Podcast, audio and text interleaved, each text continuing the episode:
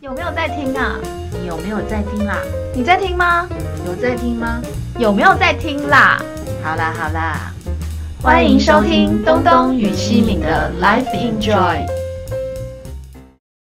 Hello，大家好，我是西敏。大家好，我是东东。今天我们要来跟各位介绍一部法国片，嗯，法国电影。叫做《一代弹珠》，是在讲二战时期的片子。嗯，对，那这部片呢是我我选的片子，然后请东东来看，然后现在很想听听东东的看完之后的感想。因为我觉得就是西敏好像现在对我有一些看电影的了解了，他知道真人真事这这个事情也蛮吸引我的。嗯，对，然后的确，这个这个也是一个真人真事改编的电影，是有点呃，主角是他等于是他的半自传的书出版了之后改编的电影。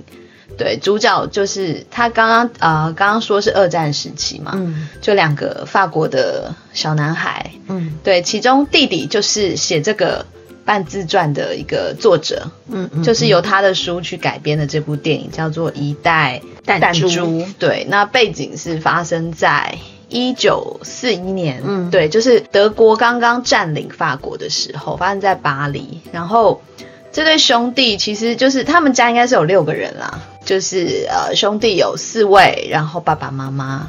爸爸是开那个理发店，然后兄弟他们全家就是都是犹太人，很明显的就是我们知道二战时期犹太人受到非常多的迫害嘛，但一九四一年好像是刚刚初期被占领的时候，就是我们看到电影一开始都很开心，对，一直到他们好像学校开始就是对于犹太人要做一些识别的时候，爸爸就觉得事情不太对了，就是跟家人讲说他们要分三批，就是离开巴黎，就开始了他们的家人的有一点是逃亡流浪的旅程。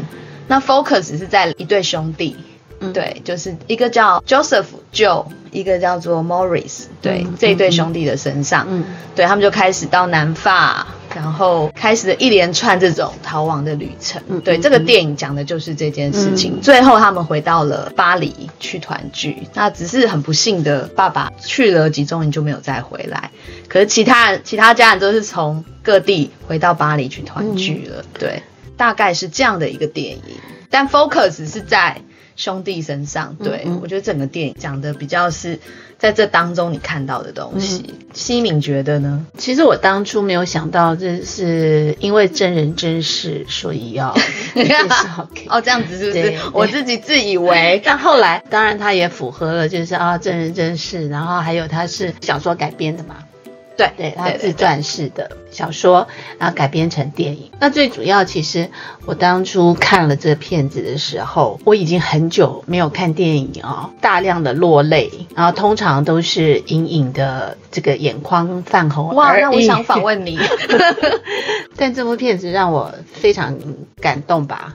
然然后，但是因为我我刚刚也有问东东，他说他完全没有哭这样，但我能理解，因为我看电影哦，因为我通常都听到很多人就是说啊这部电影多么感人啊，然后看完之后大家哭成一团啊，或者是呃多少用了多少卫生纸，但通常我都没感觉。那可是我这样好惭愧。我的没有不是很惭愧，是我的我是在讲说我的哭泣点好像通常跟别人不太一样。对，所以我想访问你，因为的确很少听到西敏 看电影这么的 emotional。然后甚至于什么有关什么爱情片或者是什么，通常嗯我都不大会能够嗯，我的角色泣。像你这样，没错，不是我没血没泪，也不是这样，就是我们的情感藏很里面。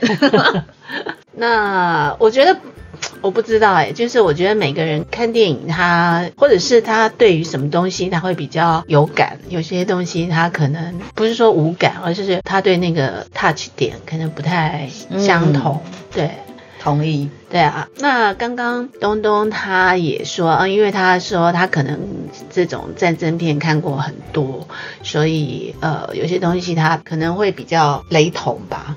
对，战争的，嗯，对，应该说背景相似，然后只是故事的发展不太一样，可是就是那个精神，嗯，因为犹太人这个事情，犹太人这主轴的，尤其二战或者是那个，其实是蛮多的。哦，对，的确是这种类型。那我们从以前到现在，其实也看过很多类似嗯，有关战争、第二次世界大战的相关的片子。对，那但是这一部的话，它比较也不是说不一样，它可能是从小孩的观点去对对，切入的，所以它整部片子战争是一个背景，然后当然犹太人被打压跟被欺负这样子的一个事情，就是由古到今都一直存在嘛，嗯，对不对？嗯所以就变成它这主要的轴线是大家习以为常的一个主轴。对。但这部电影 我有被，就是我虽然没有说到掉眼泪，可是有动人的那个兄弟之间的、家人之间的亲情，我反而是对那个、嗯对我来讲是有触动的。嗯嗯就是哥哥对弟弟的照顾，然后弟弟对哥哥的这个信赖，就是这个互相之间的这种感情，就是像他背他那时候，嗯他跟他讲的那一句话。哇，我真的是很感动哎、真的是，就是我会我愿意背你到天涯海角，就觉得那种家人的亲情，然后对你的不离不弃的那种照顾，嗯。对我我动容在这里了，嗯。对对对，对啊，他其实故事很绵密，他讲了很多的过程，等于嗯。过程里头，他等于是说两个人好像兄弟俩，好像因为这个战争，然后跟家人必须分离，然后他们就去过了一个两三年的很特别的人生。嗯对。嗯嗯呃，我有看一些影评哦，那有人说这有点类似公路电影。哦。哦，对，因为他们一路从巴黎往往南逃这样子，嗯。嗯，这里也有很多的冲突，就是比如说呃德国人的跟他们犹太人的哦嗯。这样子，可是他并没有去太压迫这个部分，当然是有啦那种嗯。欺压的那个，可是他没有那么血腥的呈现。哦，对他比较是在精神上，对对，所以他是从这两个小孩子，尤其是那个最小的小孩，就是作者本人，对对作者本人的出发。后来他这个旅程里头，我们讲旅程好像觉得 是很轻松，他只是逃亡吧，，对，在逃亡，就遇到了很多人，嗯然后遇到了有神父。还有一些在这中间想要赚取一些钱，一路上帮助他们其实蛮多，有神父，有就是就像你刚刚讲说，可能好像有为了要骗取他们的钱，也不是骗取，也不是骗取，应该是他赚取吧，赚取赚取对赚那个钱取那个钱。然后也有医生，嗯。好像原本原本差一点，可能要判他们生死的医生，一路上他们遇到蛮多照顾，嗯，其实我觉得他的切入点都是很善良的，就是人性本善的，他有把那个部分再挑出来。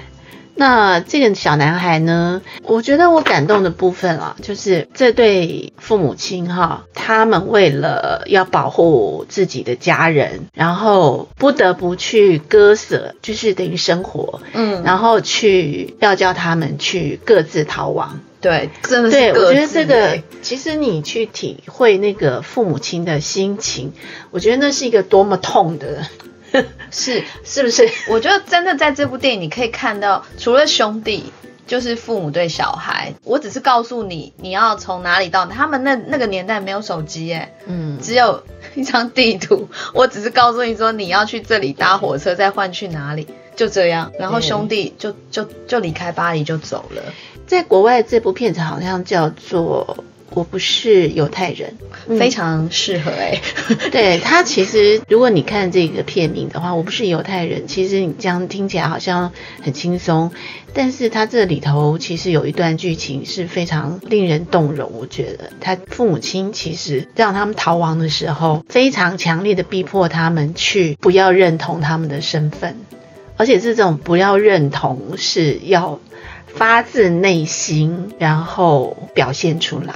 而且不能让别人察觉到，因为我觉得光是这样子的动作发生在我们自己的身上的时候，其实它是有非常非常对人性、对人的本质上面有一个很大的挑。超级耶，真的是他他父亲，他父亲是因为他非常担心你万一任何暴露了你的这个身份，你真的就是会没有生命的，嗯对，会失去生命。所以我就在这里头啊，看到这些小孩，他从天真无邪，对不对？哈对这样子岁离开了家，嗯然后一路上碰到各种的人，然后他为了呃，除了逃亡之外，还要保护，有的时候要保护他哥哥，对，哦，然后他最后，其实到最后的时候，这男孩子呢，我觉得他虽然还是只有十几岁，可是我觉得我深深的感觉他就是一个男人。他是哎、在他站上那个，在最后，在就是最后他们是要解放了嘛？那时候，嗯对他为了保护收留他的那个书店的老板一家人，嗯对他站上那个桌子大喊，就是我就是犹太人，嗯。他们收留了我，就是请问，请你们不要欺负他，对，对啊。就觉得哇天哪，就是这跟那个一开始爸爸叫他不要承认他是犹太人，嗯嗯，对，我觉得这这个也是这个电影就是非常动人的地方。嗯。讲一下那个书店为什么好像被欺负哦，因为当时有一些德国人的立场是觉得，我们就应该跟德有一些法国人的立场觉得我们应该跟德国人站在一个阵线，等于他们去迫害自己的同胞了。所以当法国被解放的时候，这些当初在欺负自己同胞的人，就绝对会被被大家群起而攻之。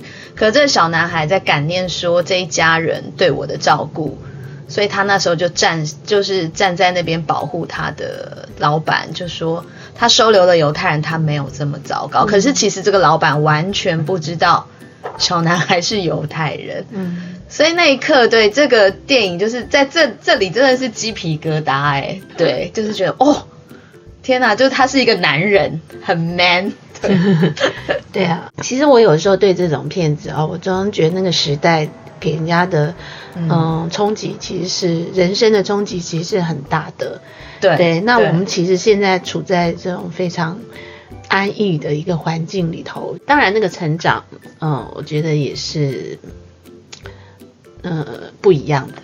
嗯，他有一点一夜长大哎、有一点对啊，所以经过大时代，其实我我我不是说向往，而是说会会很好奇，然后呃，我也有时候不会把它当电影，就是你会去是想说，为什么他们会对有一些事情的看法，或者是对人生或者是各方面的态度，对，就是会不一样。对，就像他们那时候就差，就是因为身份检查进了一个德国人占领的一个一个地方，然后要做一些什么身体检查。有一个医生，他就是他应该可能就是因为他们非常怀疑这一对兄弟是犹太人，所以用尽了一个礼拜，就是每天在拷问彼此，看谁在说谎。哇，那个真的好紧张哦。但那个小男生弟弟。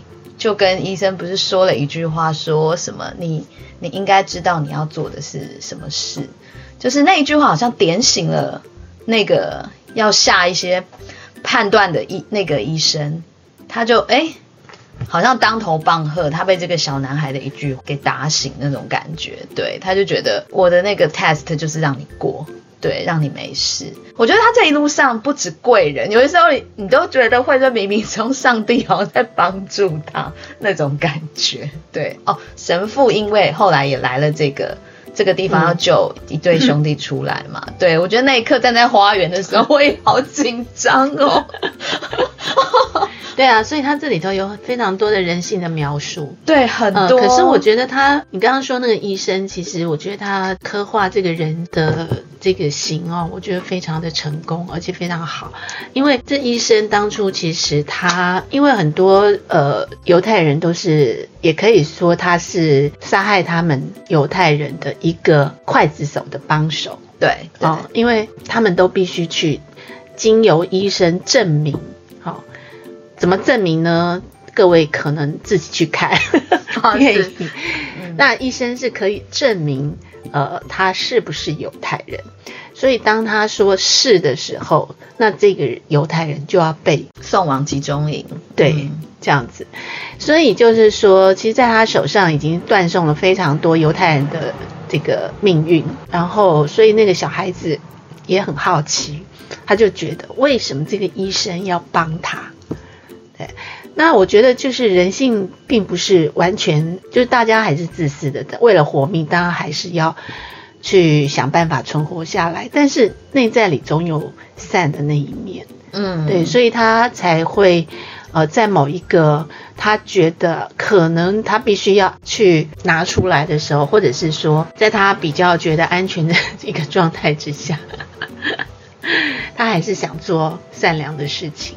那我觉得这个作者其实其实就是这小孩子嘛，嗯嗯，所以你看他在这么小经历过这些事情，但是他我相信虽然没看这本书，我想这本书应该是真的非常的好看吧。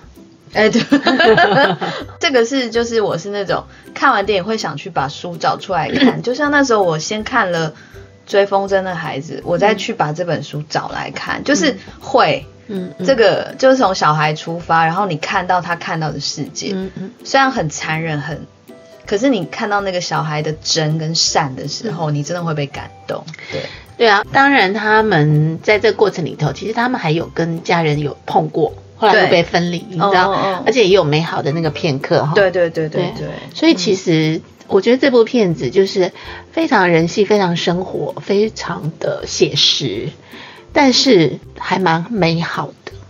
哦，对，就是哦在战争之下，虽然大家都无形的压力是有，可是你你你在这这部电影里面，你不会全部都是一种很荡的情绪，对对对，你不会觉得压抑过头那种感觉。然后是他们家四个兄弟也长得都挺帅的，非常，我觉得对穿着也都还蛮好看的。你跟我看的一模一样哎！我那时候看的时候就想说哇，他们在逃亡的路上不是在要要要进要翻山越岭嘛？然后我就觉得哇，怎么穿的这么有型啊？就是因为这可能就是他们那个时代的穿着嘛，就是你会有贝雷帽，然后就是男孩要穿短裤、长袜子，嗯然后什么背心、衬衫，就觉得哎，这个逃亡的好有型哦。因为我觉得它是发生在法国，可能法国它整个对于生活、对于呃各方面，可能它还是有一个一个对，而且他们家又是做那种理美发理发美院对对。对对，就是应该还蛮注重这种就是妆容打扮的，对，就是 哎对，赏心悦目，就是大家都长得漂漂亮亮、帅帅气气的，还蛮好看。好，那请问一下，什么电影会让你哭得非常畅快的呢？非常畅快，亲情吧，比如说，比比如说，如说哦，你说电影你曾经真真真的这样痛哭的，就是会很自然的，会流泪，呃流出泪来。近期的我突然想不到，但之前譬如说像《送行者哦》，，然后二战的话，呃，《辛德勒名单》嗯，对，然后有一部德国电影叫做《无主之作哦，嗯嗯嗯无主之作其实也嗯也是很棒的，》，很喜欢。嗯。虽然那个电影它讲东德西德，可是他们比较，我觉得他们比较严肃，哎，是很严肃。对啊。，可是这部片反而我觉得它亲情，我觉得刚好是那个那个点吧，就是某一个点去触及。不无主之作是因为有那个女生哈，是是是，就是那个女生。所以我觉得你是在那个情感上面对。东西，你会然后另外一个是动物，好 动物了解，这个是一个个人，啊。对，这真的是对对对，嗯了解。动物的那一种嗯就真的很容易触发，因为可能我自己有养宠物，啊。所以动物对我来讲，像我不看，我基本上不太看动物的。哦，因为我觉得你他用动物来拍，基本上就赚，就想要赚人，哦，就是我就是要夺取你这个，对对对所以我就会有点排看。对，斥。亲情这个真的是很很容易啦，对。嗯。我还是有血有泪，没有啊，我只是就是说每个人会在，嗯。对会在什么样的点。那我个人是比较，我觉得是大爱。你讲到大爱，嗯，我后来觉得我我个人啊，我知道近期我什么哭了。嗯。本来面目我后来看了，哦，我动容在本来面目是呃纪纪实电影圣严法师的纪实电影，纪录片，对，是在他那一刻感谢他帮曾经帮助他的那个曾经资助他去美国的那一位恩人。哦，他因为那个是真实采访他的时候发生的事嘛，嗯就是他一直握着那一位当初赞助他的人，就是这一位人其实根本那时候不认识圣严法师，就是完全是我我想要资助你到美国去做一些传传教的工作。在那一刻很动容，就是大爱的感恩哦。对，是那一刻哇，我哭到一个 不行哎。想说静琪，你刚刚一讲大爱，我就想到我最近哭的一部电影就是《本来面目》。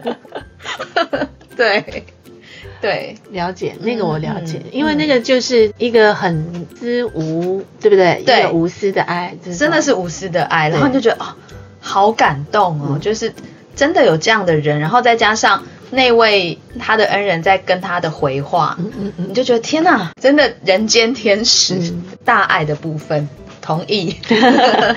最近其实，比如说我我有看到那个另外一个是没有烟消的爱情，嗯，啊，他也是讲战争，第二次世界大战，他在讲冷战那个时间的，其实也是很好看的电影。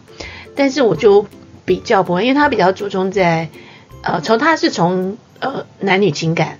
出发的，对，那这个片子就比较是讲亲情人性，而且最主要的是，我觉得在一个这么年小的小孩子，嗯，好，然后他去经历了这么残酷的一个非常残酷。的制造出来的一个这个社会国家的一个问题，然后他要去承担这些的后果，但是当然他是一个非常天真。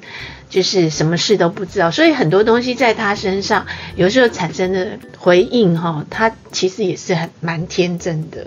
嗯，就是比如说他跟他哥哥，他要去逃到安全的地方嘛，不是路上不是碰到有人要带他们去逃哦，对，然后他们就其实这时候的剧，他们在面对呃陌生的人，我到底要不要相信？对，要不要相信他？其实他就是觉得说，哎，那就是。相信啊，对，嗯那通常有的时候我们在处理电影的时候都会说，你看你被骗，对他他选择先先相信，因为他其实杀价成功，他就觉得我 OK 啊，这个价钱也可以。可是因为到了约定时间没有出现嘛，可是我觉得这两个人很棒，是就算到了约定时间没有出现，他们其实也没有离开耶。对啊，所以就是说他们就是很天真，那时候从。从这个非常纯真的小孩，然后面对这所有的事情，可是，在很快速之后，他其实到最后，你看他自理，他他们要赚钱去过日子嘛，所以他要必须去成熟的去工作，然后他必须去了解这整个的状况，他不能去表白他的在犹太人的身份，然后而且他。他处在一个非常厌恶犹太人的一个工作场所。对啊，因为你看，你要在餐桌上听整个家人在讨论说犹太人怎么样怎么样。对对，所以这个他真的是在两年间、两三年间，真的就迅速成长，这真的很不容易。而且那时候哥哥好像是在一个比较敏感的地方工作，好像是所谓的什么法国游击队那种。他们等于是要去推翻嘛？对对对对，所以其实两个人的其实处境都是非常危险的，可是就是这样互相照顾，不离不弃。我那时候还想说，哇，这一家人的那个什么家庭教育很成功哎，就是家人间关系的紧密，对，再加上呃兄弟之间的友爱。对，其实那个我刚刚讲的就是所谓的大爱或者是什么，因为我觉得这整个的是。大的事件跟大的环境冲的冲击，所以就变成是说，有时候我会反想说，哎，我们自己处在这小鼻子小眼，我懂，对，然后每天在斤斤计较这种事情那种事情，哎，会耶，所以你就会体会到说，人家在处在那样的环境，他 其实是生存问题，而且他必须保护家人，保护，对他那个是就是关乎我。下一刻还活不活在这个世界上？所以你就会自然而然去激发你，嗯，你可能的能力，对，哦，或者是说你的善良，或者是说你的强大的一个亲情、手足之爱，或者是对父母之爱，嗯嗯，就活下来就有希望。对，所以这告诉我们，就是我们太幸福了，有一点，因为因为你你当你生活还有很多这种选择，还有很多这些枝枝节节要面对的时候，你其实是幸福的，对因为你有很多选择，然后有人是别无选择，哎，他只能就是我要活下去，对，所以在那个每次看二战的片子，每次看完，你就会更珍惜你现在所拥有的一切。就是其实你已经拥有很多了，很多就常常在讲嘛，你不知足的时候。你可能就会，就像你刚刚讲说，一些小鼻子、小眼睛，对。其实我们就是每天在斤斤计较一些小事情，对，就是心胸你会放得开一点。所以，但是也不是说我们要经历战争啦。啊，对，就是因为看了这个，就是绝对绝对不能经历战争。你知道那有多多么多么的残酷？对，真的，对，多么的可怕。不要说到欧洲，因为亚洲也有战场，所以你就知道。